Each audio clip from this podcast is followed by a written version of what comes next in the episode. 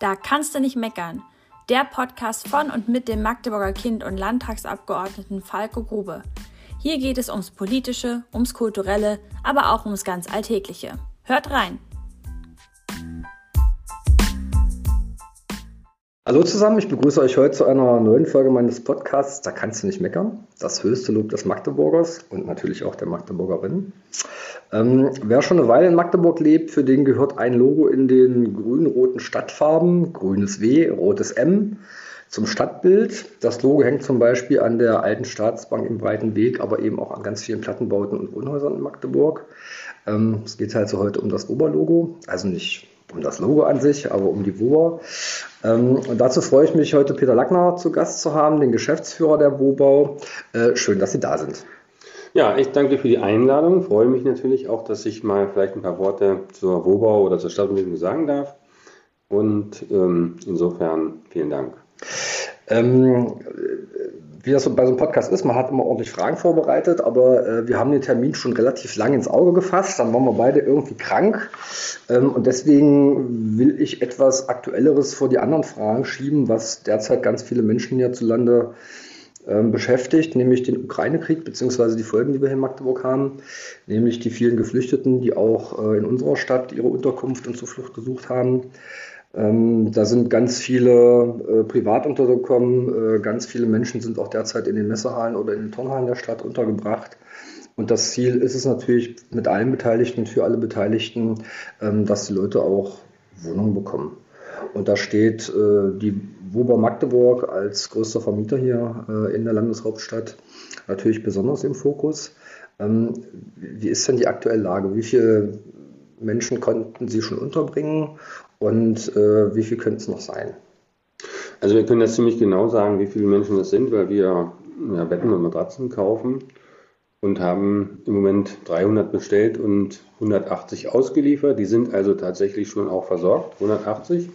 Zusätzlich zu den teilweise Studentenzimmern, die wir umgelöst haben, weil wir im Wintersemester auch durch Corona nicht ganz so viele Studenten bekommen haben wie in den Vorjahren. Dort sind jetzt ukrainische Flüchtlinge drin untergebracht. Wir haben auch Notunterkünfte, die haben wir komplett versorgt. Das heißt also Havariewohnungen heißen die, wo wir, ja, wenn irgendwo ein Wasserrohrbruch ist oder Gebäudebrand oder was auch immer, auch im Notfall unterbringen können. Es gehen, sind wir also jetzt irgendwo bei einer Zahl über 200, sehr viele Kinder dabei. Also Frauen und Kinder ist überwiegend. Und wir sind jetzt immer in der weiteren Vorbereitung. Wir haben jetzt dem Monatsende da bekommen wir durch Kündigung wieder neue Wohnungen rein, wo wir gucken, ob sie angemessen und passen. Ähm, das ist ein relativ großer Aufwand, aber da werden wir sicherlich auch die nächsten 200 versorgen können. Ähm, Hauptproblem ist zurzeit die, ich sage mal, Handwerker. Das heißt, die Wohnung, viele müssen aus verschiedenen technischen Gründen äh, nachgesehen werden. Da gibt es so eine VDI 100 zum Beispiel zu den ortsfesten Anlagen, wo geprüft werden muss, ob ein Sicherheitsschalter drin ist und so weiter. Und die Handwerker haben im Moment richtig viel zu tun. Mhm. Dann kommt die äh, Flüchtlingskrise, deshalb ist die Herstellung der Wohnung äh, im Moment ein sehr, sehr großes Problem, die Handwerkskapazitäten. Von der Menge her haben wir eigentlich genug Wohnungen, das muss man sagen in Magdeburg, wir sind noch frei. Wir sind nur nicht in dem Zustand, dass man sie sofort anbieten darf und kann. Und das, äh, daran arbeiten wir gerade alle mit Hochdruck und werden auf jeden Fall in den ja, nächsten Wochen, Monaten auch äh, neue Lösungen schaffen. Ne? Ähm, äh, für alle, die jetzt zuhören und sagen, Mensch, ich habe ja irgendwie noch was über, können Sie da auch irgendwie noch Hilfe gebrauchen oder soll das lieber eher an die zentralen Sammelstellen gehen? Also wir konzentrieren uns komplett auf die äh, Wohnungsherstellung mit zum Beispiel Küchen- und Spüleneinrichtungen. Und das ist ja, glaube ich, auch gerade relativ schwer ja. zu kriegen, ne? Küchen. Und Betten, äh, das heißt also einfache Feldbetten, da haben wir ein System, auch äh, Doppelstockbetten haben wir mit Matratzen. Das haben wir alles bestellt, auch frühzeitig bestellt und machen die Grundversorgung. Da gibt es andere Hilfsorganisationen, da haben wir eine ganze Liste, die zum Beispiel mit Haushaltsgeschirr äh, helfen oder manche auch mit Kinderkleidung, Kinderwagen. Das machen wir nicht. Wir haben zwar in, äh, einige Sachen angenommen schon, aber da ist der logistische Aufwand sehr groß. Und das würde auch die ganze Sache sprengen, weil da die Versorgung der Menschen mit Wohnungen, man, muss man sich einfach vorstellen, wenn man heute beim Sozialamt steht, da stehen hunderte von Menschen. Mhm. Und die warten alle auf ihre Bescheinigung. Die müssen ja einmal zur Ausländerbehörde gehen, den Aufenthaltstitel holen und dann hinterher zum Sozialamt. Dann kriegen sie von uns ein Wohnungsangebot oder von den Genossen. Und mit diesem Angebot müssen sie wieder hingehen und die Bestätigung haben. Und dann kann man daraus einen Mietvertrag generieren. Da haben wir auch eigene Übersetzer jetzt im Moment eingestellt äh, auf Stundenbasis, die da helfen. Und das ist schon ein sehr, relativ großer organisatorischer Aufwand. Und dann gibt es parallel Hilfsdienste, mit denen wir auch kooperieren. Das ist zum Beispiel Sozialkaufhaus, ähm, die dann mit zum Beispiel Möbelvermittlung helfen, ähm, so dass es da eben äh, auch Kooperationen gibt und wir haben auch diese Leitfäden äh, in Ukrainisch übersetzt, so dass sie auch wissen, wo sie was eigentlich bekommen. Das ist im Moment die Organisation, die wir haben. Wir kooperieren auch mit den Genossenschaften sehr gut. Das heißt also, sie haben auch gleich ihre Hilfsbereitschaft äh, gezeigt. Wir machen ja einen Krisenstab mit mhm. der Stadt äh, und den Genossenschaften, KGM und allen Beteiligten, wo wir uns austauschen. KGM, für alle, die mit den Abkürzungen der Stadt nicht ganz so äh, sicher sind, das ist das kommunale Gebäudemanagement. Das ist also die städtische Tochter, die alles an Gebäuden managt. Genau. Ja, nein, ist, ist ja richtig und ähm, so dass wir uns da regelmäßig austauschen über die Situation, die wir haben ähm, und versuchen, das eigentlich zu lindern. Ja. Aber der Ansturm, das muss man einfach sagen, der ist so gewaltig, dass man innerhalb von Tagen ja hunderte oder tausende Menschen hat, die, äh, die man einfach Stück für Stück jetzt abarbeiten muss und jedem einzeln versorgen muss. Und das ist sehr individuell, auch die Ansprüche. Es gibt auch Sonderfälle, die sehr schwierig zu versorgen sind, zum Beispiel Menschen mit Behinderungen, äh, wo wir gucken, dass wir Wohnungen finden, die dafür gerecht sind. Da haben wir jetzt auch eine, eine Empfehlung, ich sag mal so, wie durch einen Zufall haben wir gerade letztes Jahr in der Bundschuhstraße als Wobau ein Haus gebaut mit 36 Wohneinheiten, 38 Wohneinheiten in der Bundschuhstraße, alles behindertengerecht. Und da bin ich jetzt erstmal ganz froh, dass die ASB noch nicht alles vermietet hatte und jetzt auch die Wohnung anbieten kann. Und das ist eben das Thema, dass man da auch gucken muss, dass man eben besonders hilfsbedürftige Personen, äh, äh, sag ich mal, auch versorgt mit denen, was sie brauchen. Ja. Und das ist im Moment unsere Aufgabe und ja, dem kommen wir nach. Aber es ist eben auch eine sehr, sehr äh, sportliche Aufgabe, weil es hier ja darum geht, ich glaube, wir haben in Magdeburg jetzt 3000 Menschen. Ja, und wir gehen als Wobau. offiziell gemeldet. Ja, wir gehen davon aus, dass wir als Wobau mittelfristig vielleicht die Hälfte versorgen werden. Und das bedeutet eben, dass wir, da geht es dann um ein paar hunderte Vorgänge, die wir da bearbeiten und die wir auch versorgen. Das klappt logistisch ganz gut zurzeit, aber man schafft auch nur eine gewisse Kapazität. Ne? Okay, ähm, ich mache jetzt mal ein bisschen einen harten Break, weil äh, so richtig will mir sonst kein Übergang gelingen zu dem, was wir uns eigentlich so vorgenommen hatten, nämlich was die WUBA sonst so in der Stadt macht. Ähm, ich habe ja vorhin gesagt, äh, schön, dass Sie zu Gast sind. Das war ja so ein bisschen geflunkert, muss man sagen. Eigentlich bin ich ja eher bei Ihnen zu Gast. Ähm, wir sitzen nämlich hier im, äh, in der alten Staatsbank, in der, na, man kann immer noch sagen, neuen Wobau-Zentrale. Ganz so neu ist es nicht mehr, ein paar Jahre steht schon, aber äh, immer noch neu genug. Äh, in einem schönen Büro. Ja, wir gucken auf den Domplatz und die Westfassade des Doms. Ähm, geht, glaube ich, unangenehmer in Magdeburg. Ähm, was viele auch nicht wissen, dass das Dommuseum, was ja quasi direkt unter uns ist, auch von der Wobau äh, gebaut wurde. Und das Museum, also es ist ein Wobau-Gebäude insgesamt. Das Museum ist, ähm, ist Mieter. Ähm, und das ist ja so ein Projekt, was komplett in Ihrer Ägide als Geschäftsführer ähm, entstanden ist. Ist man da ein bisschen stolz drauf? Sehr. Ich habe ja äh, dieses Projekt, äh, sage ich mal, von Anfang an begleitet. Ich habe sogar den Kaufvertrag unterschrieben ja, und beurkundet.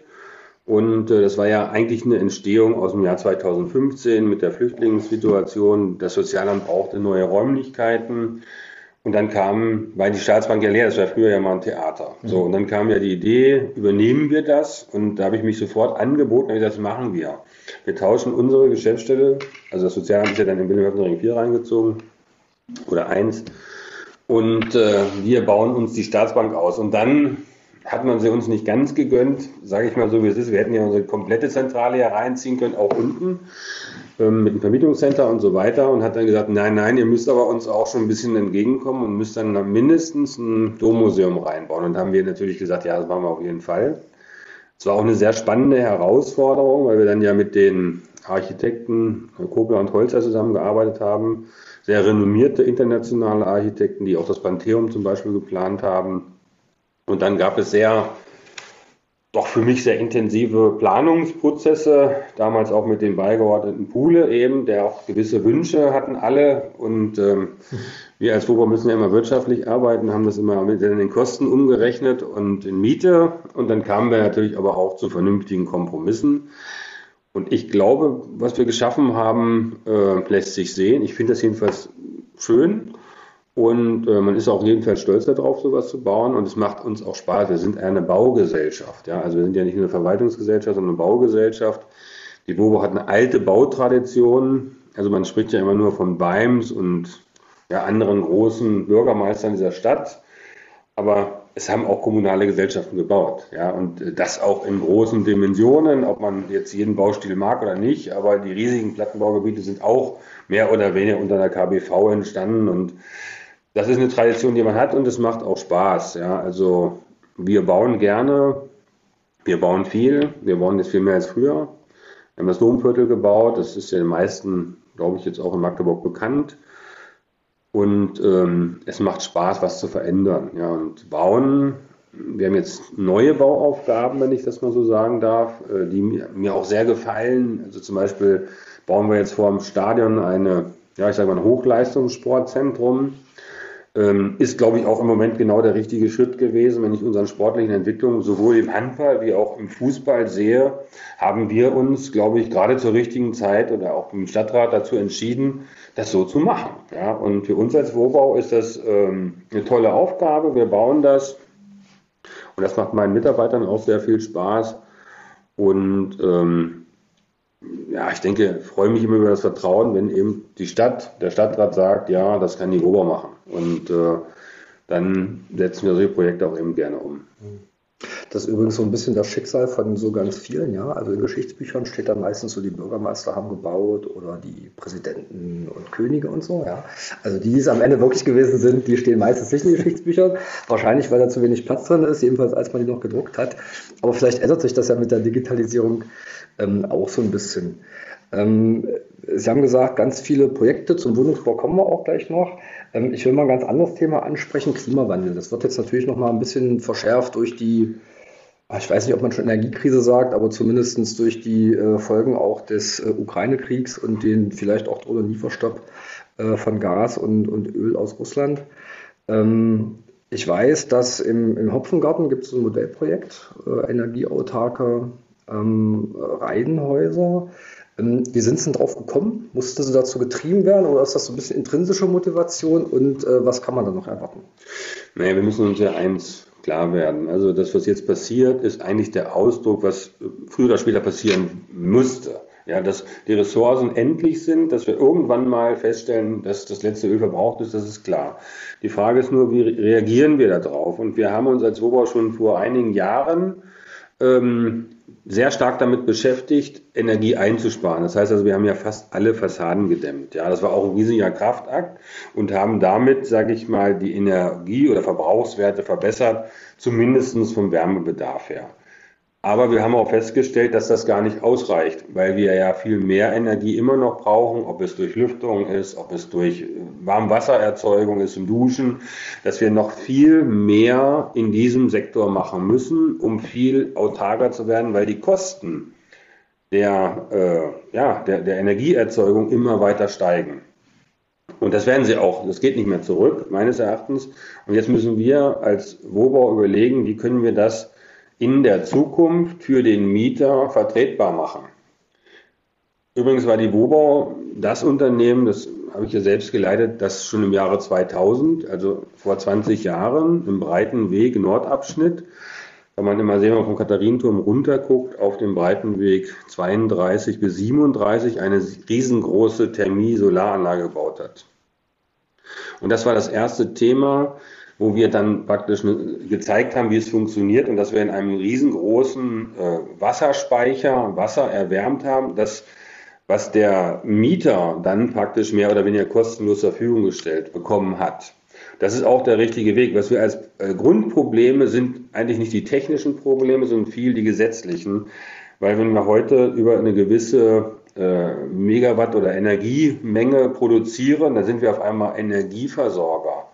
Und das bedeutet, dass wir dann den Ansprüchen eines Energieversorgers gerecht werden müssen. Und das ist ähm, fast nicht leistbar, weil man da da, ich sag mal so, Energieversorger zu sein mit allen rechtlichen Thematiken ähm, ist für uns schwierig leistbar. Das sollte eine SWM machen.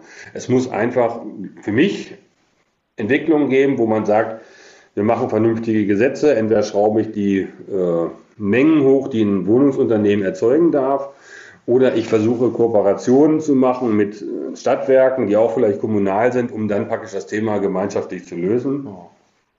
Ähm, wir haben hier in Magdeburg gute Lösungen geschaffen. Einfaches Beispiel, wir haben uns entschieden, in der Beimsiedlung auf Fernwärme umzusteigen, auch, sage ich mal, in Zustimmung im Aufsichtsrat und im Stadtrat und haben dann praktisch unsere Heizkraftwerke, die wir haben, also Müllheizkraftwerke, viel besser ausgelastet. Für uns als Wohnbau ist das jetzt im Moment der absolut entscheidende Vorteil, weil alle Mieter einer Beimsiedlung, das sind fast, ich schätze mal 5000 Mieter, bekommen jetzt den Wärmeenergiepreis aus den Müllfernwärmeversorgung. Vor zwei Jahren haben sie noch aus Gas bekommen. Da hätten sie heute eine Mieterhöhung bekommen, also eine, eine Gaspreiserhöhung bekommen, die ja, sich vielleicht verdreifacht hätte. Und Gott sei Dank haben wir die Fernwärme dran, sodass wir stabil sind. Das war die, genau die richtige Entscheidung.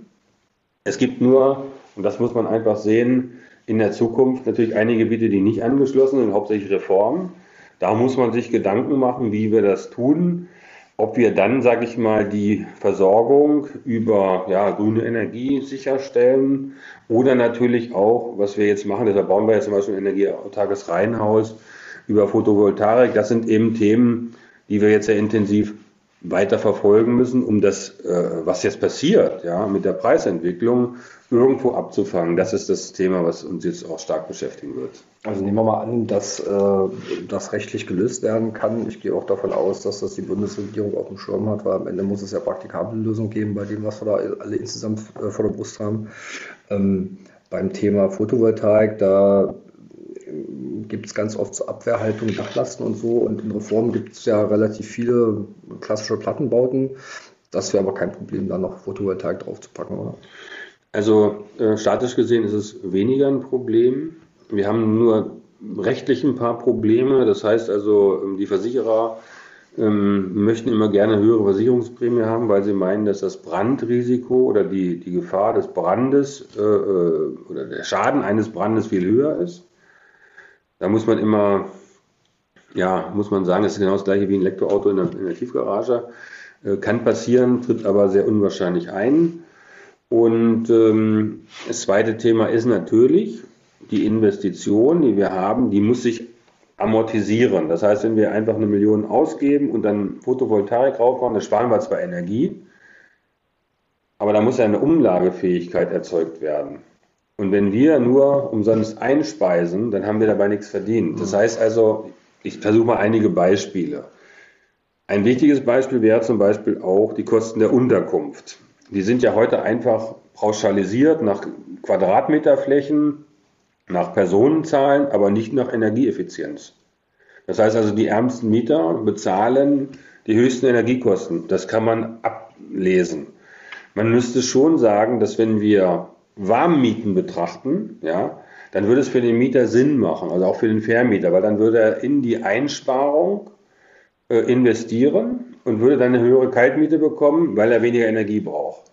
Und da brauchen wir neue, für mich intelligente Lösungen, wie man eigentlich die Energieeinsparung, die man erzeugen kann, auch bezahlt bekommt. Ja, und ähm, daran muss man gemeinschaftlich arbeiten, um das Thema zu lösen. Und äh, wir als WOBA sind immer gerne bereit, auch mitzuhelfen und versuchen auch manche Lösungen, wie jetzt zum Beispiel im Hopfengarten, so als Musterprojekte eben auch umzusetzen, weil wir daraus sehr viel lernen und wir wissen jetzt, was wir vielleicht in der Zukunft noch effizienter machen können, um dann, ich will nicht sagen in Serie zu gehen, aber doch schon einige äh, Stückzahlen zu schaffen, die wirklich deutlich besser sind von der Energieeffizienz. Ne? Können Sie mal ganz kurz äh, erläutern, was das Besondere da am Hopfengarten ist? Also an den Häusern? Mhm, das Besondere an der, am Hopfengarten ist ja, dass wir ein energieautarkes Haus haben. Das bedeutet übrigens nicht, dass es 100 Prozent zu jeder Jahreszeit ähm, nur mit Energie auskommt. Das bedeutet nur, dass sie in der Gesamtbilanz, also innerhalb eines Jahres, genauso viel Strom erzeugen oder Energie erzeugen, wie sie verbrauchen. In der Spitze, also im Winter, wenn es dunkel ist, wird das mehr sein. Da gibt es jetzt gewisse Speicherlösungen über Clouds, die haben wir auch. Der, der Hausspeicher, den wir haben, der hat dann schon eine gewisse, äh, sage ich mal, Stärke, der auch über eine gewisse Periode das Haus weiterversorgt oder auch zum Beispiel im Sommer, wenn wir sehr viel Überschuss haben, ähm, ne, ne, ein Fahrzeug laden kann. Es wird also Kombinationen geben. Es wird Kombinationen geben müssen zwischen ähm, Haustechnik und Energie vielleicht für Mobilität, ja, die dann zwischendurch gespeichert werden kann. Und äh, im Moment ist es so, dass wir praktisch die Spitzenlasten immer noch über Stromanschlüsse des Versorgers ausgleichen. Aber das ist immer noch besser als, ich sage mal so, ähm, den herkömmlichen Standard zu haben. Das heißt also, wir haben im Vergleich zu äh, anderen, ja, jetzt eine Besonderheit, wir haben eine Energieflatrate und wir garantieren den Mietern, dass seine Betriebskosten und Heizkosten gleich bleiben. Das schaffen wir. Jetzt gibt es schon verschiedene technische Lösungen mit einer Cloud. Das heißt also, man verkauft den Strom und kauft ihn wieder ein zur anderen Zeit.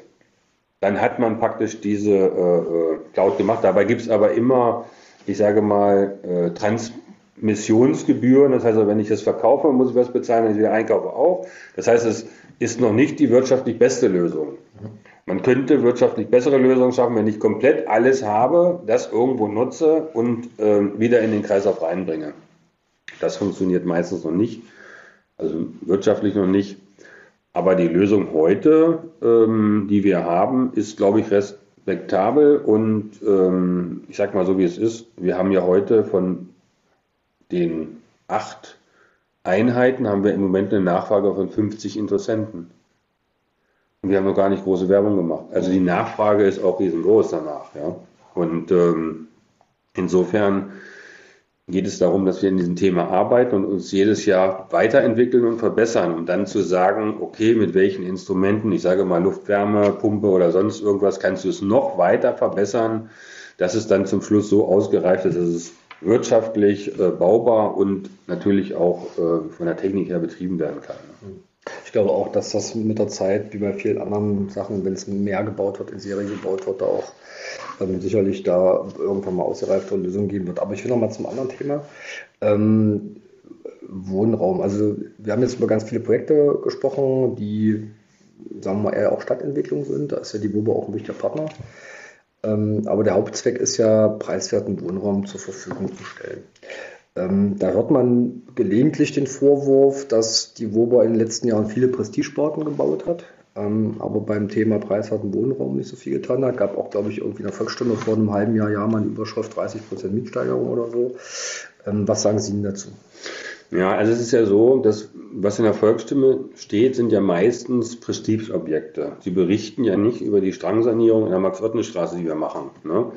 Und man sieht nicht die Menge an Arbeiten, die die Wobau leistet. Insider, die Aufsichtsräte wissen das. Sondern man sieht nur, was in der Volksstimme berichtet wird. Und die berichten nur über ein Domviertel, was eigentlich hauptsächlich eine städtebauliche Entwicklungsmaßnahme ist. Da ging es gar nicht um Wohnraumherstellung, sondern um den städtebaulichen Missstand zu beseitigen. Damals waren diese Plattenbauten, die da standen, ja nicht mit einer Gewerbeunterlagerung und sie waren weiter vom breiten Weg entfernt. Man wollte das Quartier neu bilden. Man wollte die Dannstraße oder beziehungsweise Heckelstraße öffnen. Das ist städtebaulich ja äh, meines Erachtens gelungen und auch die Versorgung der Mieter mit dem Edeka-Markt vor Ort, einem großen Rossmann und so weiter und so fort. Das ist gut gelungen. Was wir nicht sehen oder was in der Volksstimme nicht drinne steht, ist ja, dass wir zum Beispiel, ähm, ich sag mal so, 80 Fahrstühle in den letzten zwei Jahren gewechselt haben und dass die alle barrierefrei sind oder dass wir die ganze Beimsiedlung, die sanieren wir seit zehn Jahren. Da haben wir bestimmt über 1000 Wohneinheiten jetzt äh, äh, saniert. Da habe ich noch nicht einen Bericht über die Volksstimme darüber gelesen, dass wir das tun. Aber das passiert und das ist eine viel größere Summe und Menge, als wir im Domviertel verbaut haben. Und das ist eben immer das Gleiche, weil in der Zeitung wird ja nur über die spektakulären Dinge berichtet. Und das Standardgeschäft geht meistens unter. Das Standardgeschäft erkennt man am Geschäftsbericht. Da kann man genau sehen, wie hoch die Miete ist. Und ähm, unsere Miete im Durchschnitt ist, das ist immer noch eine 5 vorm Komma. Ja. Und ich weiß nicht, welche Landeshauptstadt noch eine 5 in der Durchschnittsmiete vom Komma hat. Ich kenne gar keine. Ähm, und das nicht nur bei uns, sondern auch bei den Genossen. Das heißt, dadurch, dass es die Wobau gibt und die Wobau natürlich auch relativ stabil ist und die Genossen auch stabil sind, ähm, haben wir hier in Magdeburg einen sehr guten, für Mieter freundlichen Immobilienmarkt. Es gibt wirklich überall Angebote in allen Preisklassen und natürlich gibt es auch hochpreisige Angebote. Aber wenn man die Anzahl der Wohnbau, äh, der Wohnungen betrachtet, wir haben meinetwegen über 18.000 Wohnungen, jetzt haben wir vielleicht 200 davon im hochpreisigen Segment, wo alle drüber sprechen und sagen, um Gottes Willen. Aber über 50 Prozent aller Wohnungen der Wohnbau sind KDU-gerecht. KDU bedeutet Kosten der Unterkunft. Das heißt, 50 Prozent oder über 50 Prozent sind angemessen für jeden Transferleistungsempfänger. Das muss man wissen. Und das haben wir natürlich fast in allen Stadtteilen, einigen nicht. Aber fast in allen Stadtteilen haben wir diese Angebote. Selbst in der Innenstadt haben wir Angebote, die KDU-gerecht sind, selbst in der Dannstraße. Aber da gibt es eben auch Themen, die äh, im Neubau, da geht es ja um Preisentwicklung. Das ist unser großes Problem. Wenn wir neu bauen, haben wir vor zehn Jahren, als ich gebaut habe, haben wir in der Beimsiedlung 1000 Euro für einen Quadratmeter für eine Standardsanierung gebraucht. Komplett. Heute, zehn Jahre später, sind wir 2000. Und da muss ich einfach die Kostenrelation zu den Mietentwicklungen sehen. Und wenn wir einen Neubau haben und wir haben heute Verknappungssituationen, ich sage mal so, die Baustoffpreise explodiert, gerade Holz, aber auch heute äh, Dachziegel, dann werden wir feststellen, dass wir heute vielleicht 3000 Euro im Neubau bis 3500 Euro äh, an Kosten haben. Und dann kann sich jeder ausrechnen, wenn man nur 5% der Investitionssumme im Jahr an Miete haben will. Das ist auch nicht viel, das ist einfach nur mehr oder weniger der Kapitaldienst, ja, aus Zinsen und Tilgung, dann bin ich schon heute weit über 10 Euro. Und es geht auch nicht anders. Und jeder, der das finanziert, würde gar keine Finanzierung bei der Bank bekommen. Das ist das Thema. Deshalb ist es gut, dass die Wobau so viel auch Bestand hat, der schon bezahlt und finanziert ist, wo wir eben das Preissegment auch dem unteren Bereich belassen. Und das ist ähnlich wie im, ja, ich sage mal im Automarkt. Da muss man einfach sagen, es wird nicht jeder ein neues Auto sich leisten können. Ich kann mir auch nicht jedes Jahr ein neues Auto leisten. Aber es gibt eben, die können das und die verkaufen ihr Auto in drei Jahren, dann ist es eben nur noch fast die Hälfte wert. Ja? Und im Wohnungsmarkt ist es ähnlich. Es gibt eben Segmente, da gibt es Menschen, die haben relativ viel Geldvermögen, die kaufen sich eine schöne Wohnung und bezahlen das an der Elbe ähm, das wäre für uns auch, ähm, sage ich mal, nicht machbar. Ja. Aber ich will es auch im Privaten nicht verbieten, seine Wünsche oder seine Träume zu verwirklichen. Das ist eine Sache, die man ihm noch zugestehen muss. Unsere Aufgabe ist die Wohnraumversorgung von breiten Schichten der Bevölkerung. Das gelingt uns. Ich glaube, dass jeder, der zu uns kommt, ein vernünftiges Angebot erhält. Und neben uns sind noch die Genossenschaften, die auch, äh, sage ich mal, faire und, und, überschaubare Mieten haben, sodass man in Magdeburg im Vergleich zu anderen Städten, und ich kenne die anderen Städte sehr gut, äh, wo man ja wirklich in einer Schlange mit hunderten Mietern steht und dann praktisch ein Lottoverfahren da machen muss, um eine Wohnung zu kriegen. Das ist in Magdeburg nicht so. Und das wird sich auch in absehbarer Zeit nicht ändern.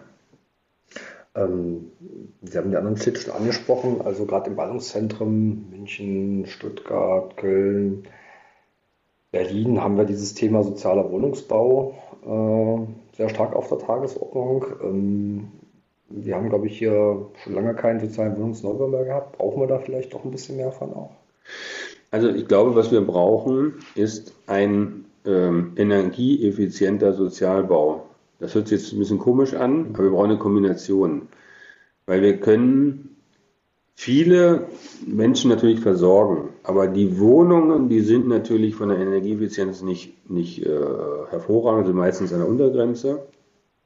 Man sollte heute sich aber über verschiedene Themen Gedanken machen. Das eine ist über zum Beispiel ähm, kinderreiche Familien.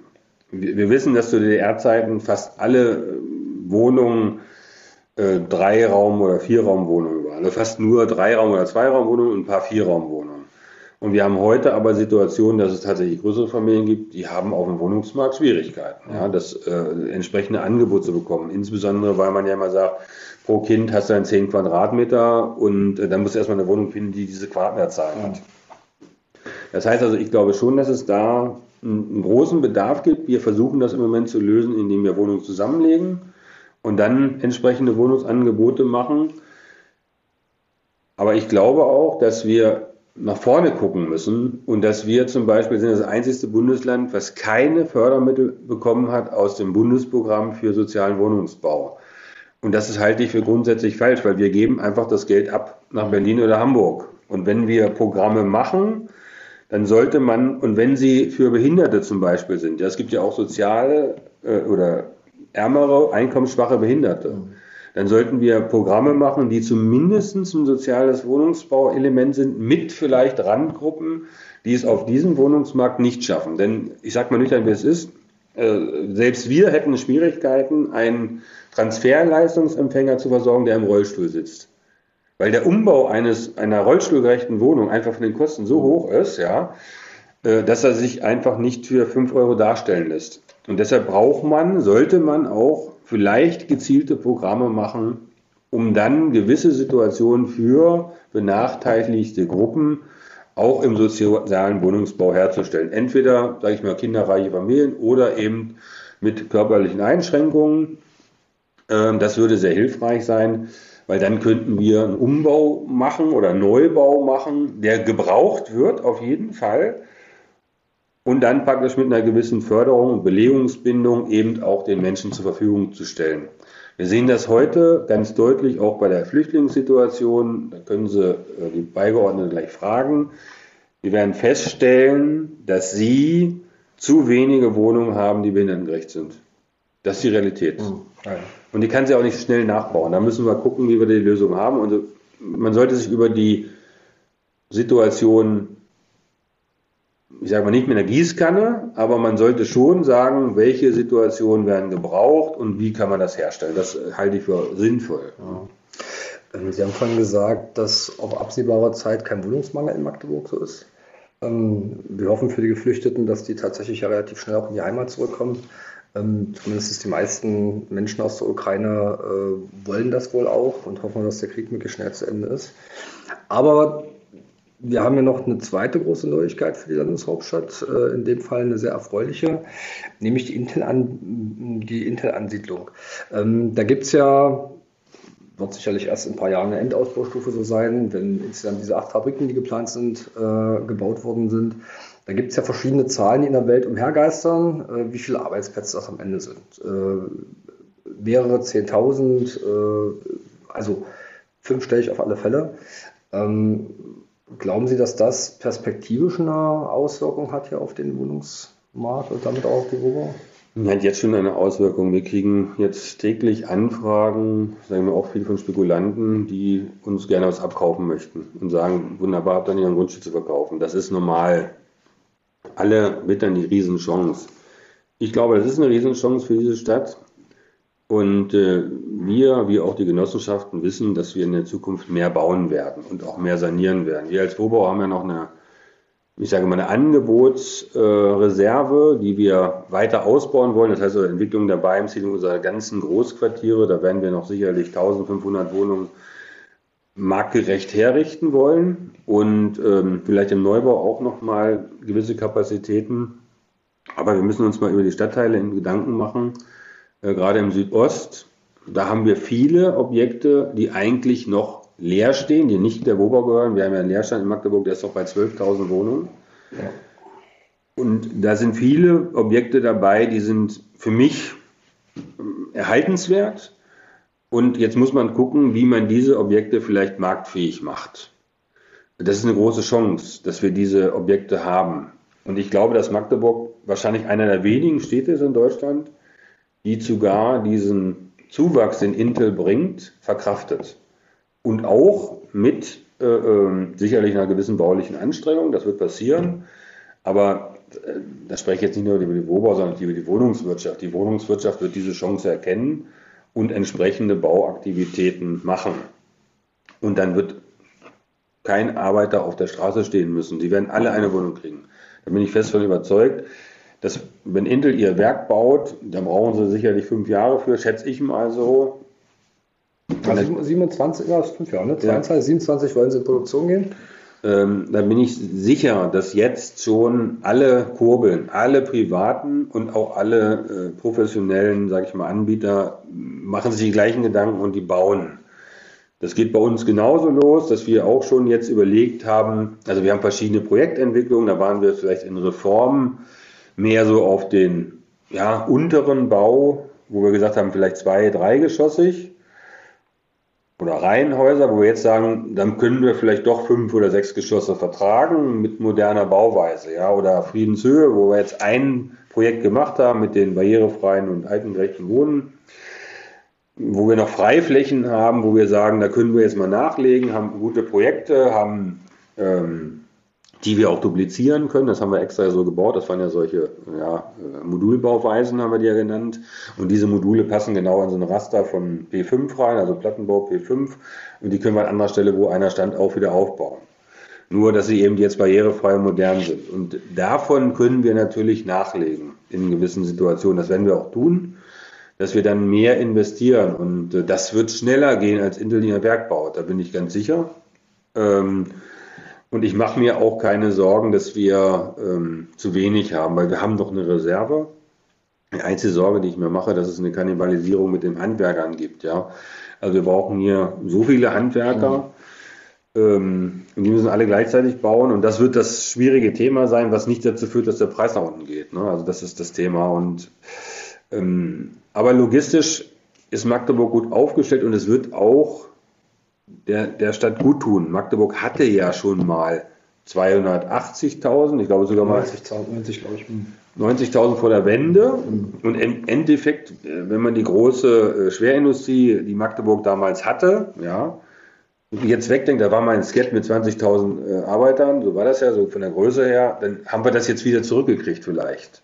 Dann ist es einfach nur ein Aufwachsen auf das alte Niveau es ist nicht eine Verdopplung der Stadt, die wir hatten, sondern wir, wir schließen jetzt einfach die Lücken und kommen vielleicht dahin, wo wir vorher, wenn wir waren.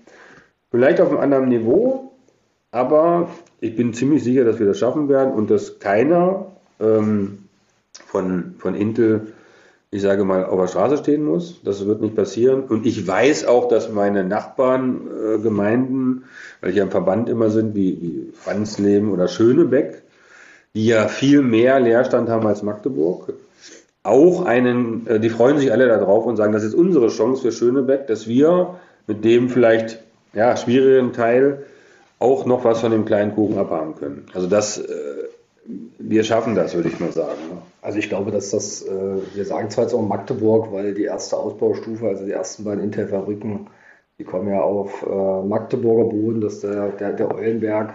Ähm, aber am Ende ist das für die Region. Ich glaube, da kann man einen relativ großen Zirkel ziehen, wo da viele was von haben und die mehr Arbeitsplätze geschaffen werden. Wenn man das in Familien umrechnet, äh, umso mehr haben da tatsächlich, glaube ich, auch von. Ähm, sind wir fast am Ende. Es gibt noch eine Frage. Ähm, und die lautet, wenn Sie könnten, wie Sie wollten, dürfen Sie sich jetzt ein Projekt aussuchen, was Sie schon immer mal bauen wollten. Aber ich hätte so viele. Nee, nee, nee, nee. Ja, das, ist ja, das ist ja das Spannende. Eins. Eins. Okay, dann ähm, würde ich ein Fußballstadion für die erste Liga bauen, ähm, weil ich glaube, dass wir. Wo? Ich bin nicht sicher, ob ich es äh, sogar am äh, Flughafen bauen würde. Ähm, auf jeden Fall in der Nähe von einer Autobahn mit einem Straßenbahnanschluss. Das muss schon sein. Und ich denke, vielleicht wird ja der Aufschwung ähm, der jetzt kommt durch Intel, so groß sein, dass wir vielleicht sogar in die erste Bundesliga hochschwingen. Und das wäre für mich natürlich auch ein Traum als Fußballfan. Handball sind wir ja schon in der Spitze, aber dann wären wir noch in der ersten Liga in der Fußball und dafür ähm, muss man einfach wirklich auch die Infrastruktur dann betrachten. Ja? Und ähm, das wird, glaube ich, alle Dimensionen sprengen und das würde das Projekt, was ich am liebsten machen würde. Okay, dann äh, gucken wir mal, was die Zukunft so bringt. Herr Lackner, herzlichen Dank für das Gespräch. Vielen Dank. Das war Da kannst du nicht meckern, der Podcast von und mit dem Magdeburger Kind und Landtagsabgeordneten Falco Grube. Wir sagen Tschüss, bis zum nächsten Mal und bleibt gesund.